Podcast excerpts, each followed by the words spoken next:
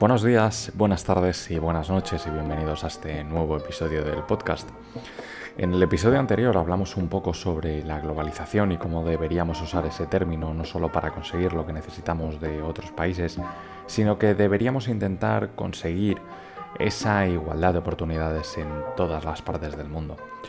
Hoy quiero charlar sobre esa otra parte de la globalización que han creado las redes sociales esa capacidad que tenemos desde nuestro teléfono de saber lo que está haciendo una persona en la otra punta del mundo y de cómo en muchas ocasiones creemos que está llevando una vida de ensueño por lo que estamos viendo. Desde la aparición de los smartphones nuestras vidas han cambiado. Con un solo clic podemos hacer la compra y que nos llegue a casa en cuestión de horas, conocer gente de nuestra misma ciudad desde el sofá de casa y hacer ver que tenemos una vida idílica y maravillosa subiendo una foto y consiguiendo likes. Obviamente no todo es malo y el progreso es necesario. Pero en mi humilde opinión estamos haciendo que las generaciones que vienen detrás de nosotros crean que todo se consigue con un clic. Con subir una foto y ganar seguidores o que el amor o la pareja se consiguen con una app y se cambia con un simple swipe.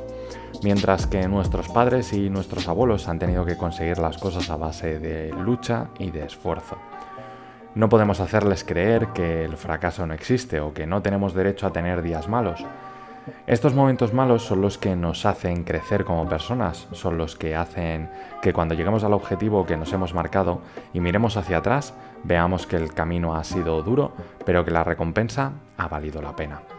Y sí, podréis pensar que vengo a dar lecciones de moralidad cuando yo soy usuario y consumidor de las redes sociales, Lógicamente, como todo el mundo las utilizo, pero sé que si tengo un día malo, no me subirá el ánimo conseguir cientos de miles de me gusta en una foto, sino que me lo levantará el poder hablar con un amigo y contarle mi problema y desahogarme.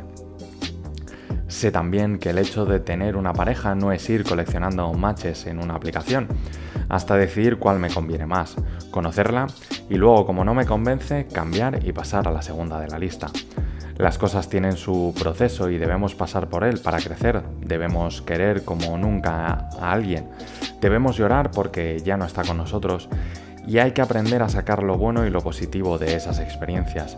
No quedarnos con el rencor o con el dolor enquistado para siempre.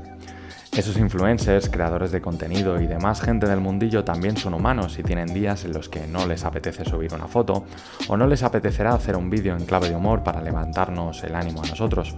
Así que chicos y chicas que me estáis escuchando y creéis que lo que necesitáis en vuestra vida son miles de seguidores, una gran casa y mucho lujo a vuestro alrededor, ya os digo yo que no, no es necesario eso para ser feliz.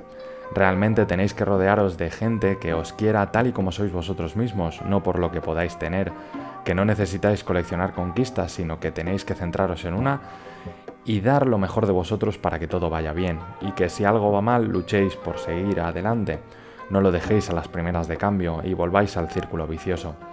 Y que es lícito tener un día malo y muchas veces es hasta necesario, tenemos que sacar lo malo mirarlo todo con distancia, analizarlo y sacar las enseñanzas de todo eso para seguir creciendo y mejorando un poquito cada día.